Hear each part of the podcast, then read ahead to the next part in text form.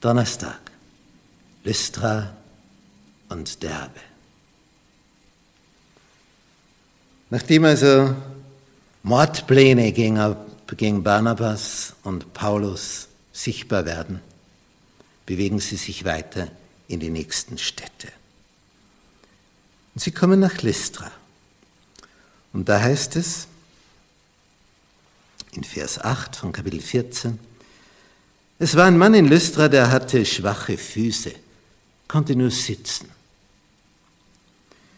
Er war gelähmt von Mutterleib an und hatte noch nie gehen können. Solche Menschen gibt es überall. Sehr bedauernswert.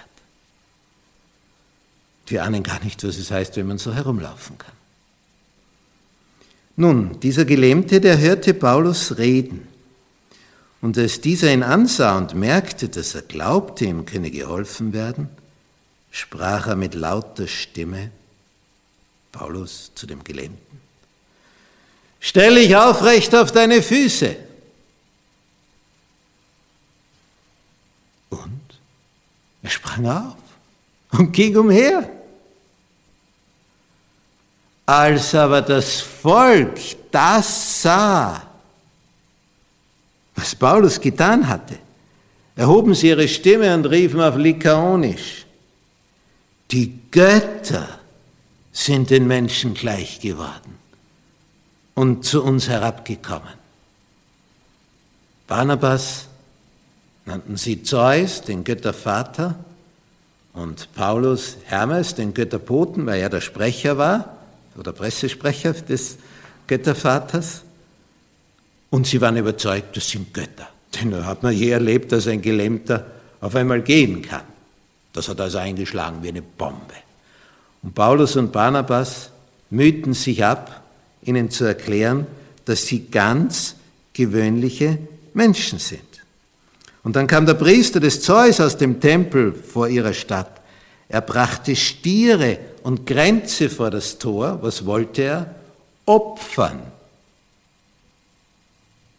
Die, die wollten Barnabas und Paulus als Götter anbeten. Und Paulus Barnabas, sie zerreißen ihre Kleider, sie springen unter das Volk, sagen, was macht ihr da? Wir sind sterbliche Menschen wie ihr. Und sie können sie kaum abhalten, ihnen zu opfern. Und dann, dann der große Schwenk. Wo waren sie vorher gewesen? In Ikonion, und in Antiochia.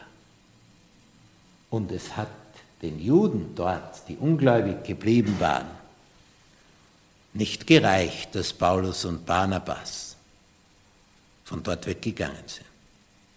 Die sind ihnen jetzt nachgegangen bis nach Lystra. Und was machen sie jetzt? Die Unruhestifter.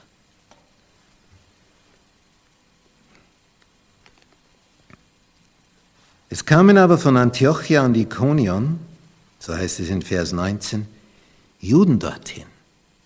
Und sie überredeten das Volk. Und was passiert jetzt? Jetzt kommt die Katastrophe. Gerade noch wurden Paulus und Barnabas als Götter verehrt. Und Paulus hat ihnen erklärt, das ist ja das Evangelium, dass ihr euch bekehren sollt von diesen falschen Göttern hin zu dem lebendigen Gott. Er ist der, der Himmel und Erde und Meer und alles, was darin ist, gemacht hat. Und jetzt, wo diese Aufhetzer kommen, überreden sie das Volk und sie steinigten Paulus. Und jetzt liegt er da tot, wie sie meinen. Und dann nehmen sie ihn bei den Beinen und schleifen ihn über das steinige Gelände, mit dem Hinterkopf auf dem Boden, wieder hinausgeschliffen, ist er tot, zur Stadt hinaus. Dort lassen sie ihn liegen. Paulus wird von den Jüngern umringt. Die sind geschockt. weinen, beten. Was passiert? Als ihn aber die Jünger umringten, stand Paulus auf und ging in die Stadt. Ich hätte erwartet, dass steht, er flüchtete, so schnell er konnte, so schnell ihn seine Füße tragen konnten. Der geht zurück in die Stadt. Der Mann hat Mut. Der hat Mut.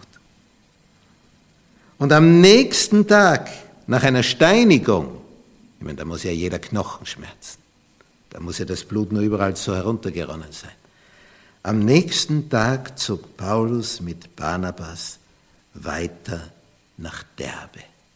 Wie muss der ausgesehen haben? Wie muss der im Gesicht ausgesehen haben? Denn die zielen ja aufs Gesicht. Und was tun sie? Sie predigten dieser Stadt das Evangelium und machten viele zu Jüngern.